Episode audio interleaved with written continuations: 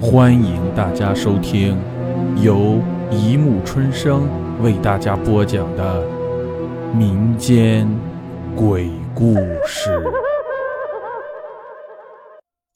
第二百三十九集《欲断魂》上。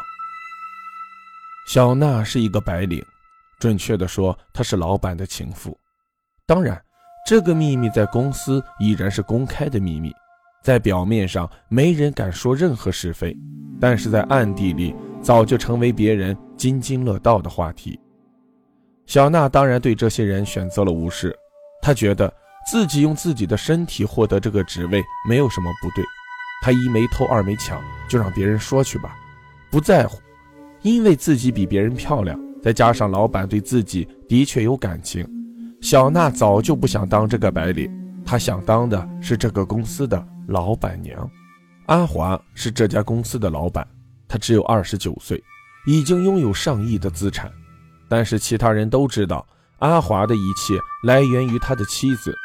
以前公司是由阿华的妻子管理，但没几天，阿华的妻子就得了病，从此一病不起。阿华很快就掌控了公司，背着妻子和小娜搅和在一起。小娜看了看时间。收拾好东西，直接来到楼下，启动了阿华送给自己的豪车，直接去了美容院做保养。刚刚一来到美容院，几个漂亮姑娘就围了上来，给他介绍着各种各样的套餐。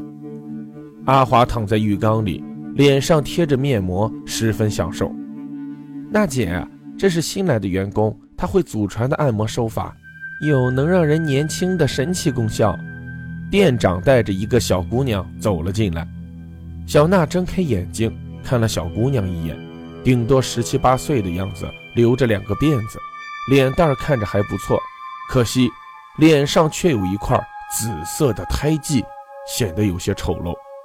小娜本想拒绝，可是女人的直觉告诉自己，年轻啊，虽然自己才二十二，但是一想到自己眼角的一条鱼尾纹，立马答应了下来。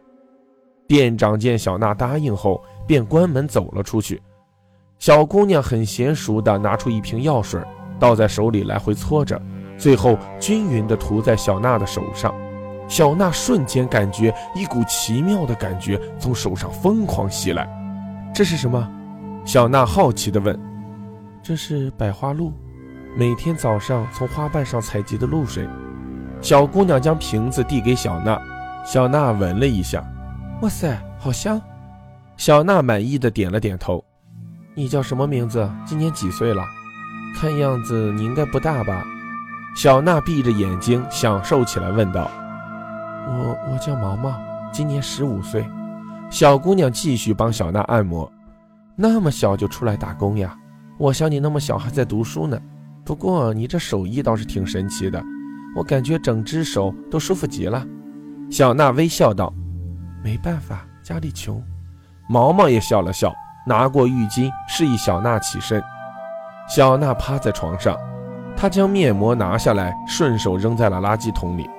毛毛看到小娜的容貌时，眉头微皱，但瞬间化解开来。毛毛双手好像点穴一般，在小娜后背快速地活动起来。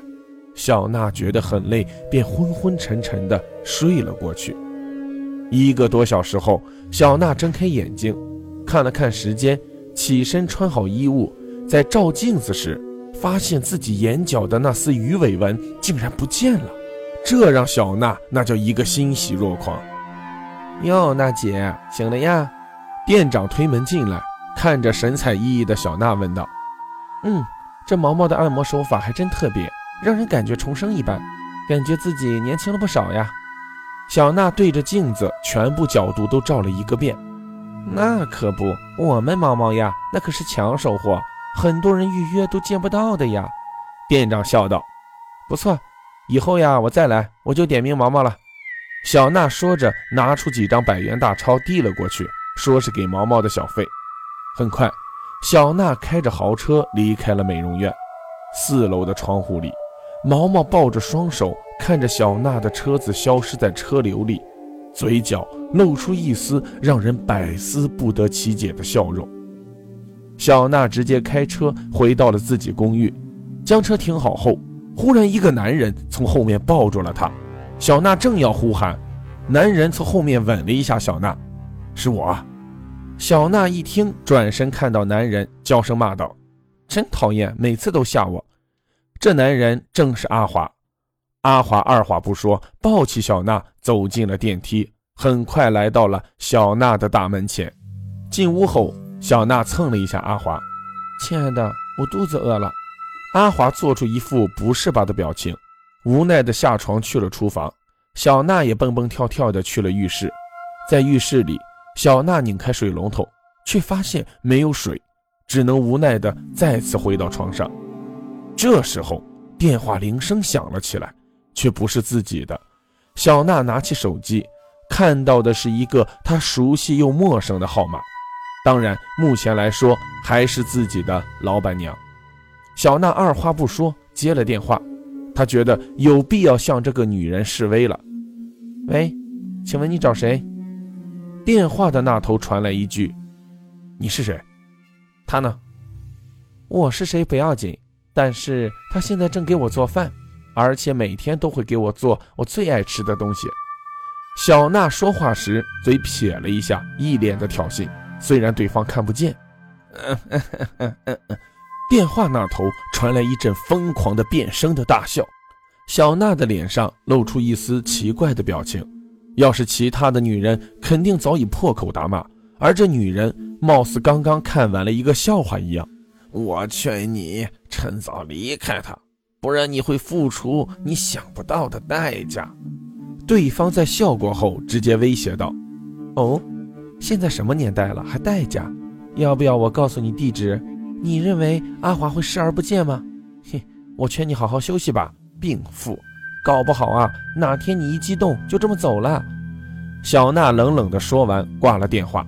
但对方立马又再次打了过来，小娜直接拒接，最后将手机关了机。但小娜立马想到，万一是公司的事情怎么办？又开了机。但刚刚开机，铃声再次响来，小娜直接抓着手机来到厨房，阿华正在厨房里忙得不可开交。蝙蝠打来的。小娜直接将手机放在了桌上，转身回到了卧室。半小时后，小娜和阿华坐在了餐桌上，两人都没有说话，静静的吃东西。阿华许久才问道：“他已经生病了，他也说胡话，你你你别在意，你就说吧，你什么时候离婚？”小娜直截了当的说道：“这个，再说了，他的父亲多少有点势力，我不可能说现在离婚就离婚了吧。”现在离了婚，财产还不是他的。我们以后去哪儿？我们吃什么？阿华先是一愣，放下碗筷，解释起来：“我受够了别人的眼光。”小娜说着回了卧室，躲在了被窝里。阿华坐在餐桌上，露出了无奈的表情，夹了点小娜最喜欢吃的东西，来到卧室。他从后面抱住了小娜，轻声道：“呃，亲爱的，我我回去立马和他摊牌，实在不行，我就让他提前下班。”阿华说完，转身就要离开，小娜拉住阿华，从后面抱住了阿华。不要，不要做傻事，我我不想失去你。阿华也转身抱住了小娜，两人再次相拥在了一起。小娜也选择了忍让，因为她看到了阿华的决心，她决定不管未来怎样，她都会在阿华的身边。第二天已经中午，小娜发现早已不见踪影的阿华。她知道阿华应该是去公司了。小娜起身，看见昨天晚上阿华端进来的饭菜，夹了一口放进嘴里，但瞬间就吐了出来，一晚上就变味了。小娜倒掉了饭菜，准备去外面吃。她来到一家自己最喜欢的面馆，叫了一份打包，在等待的同时，无聊摸出手机，看看朋友圈。就在这时，一个乞丐。推门走了进来。好了，故事播讲完了，欢迎大家评论、转发、关注，谢谢收听。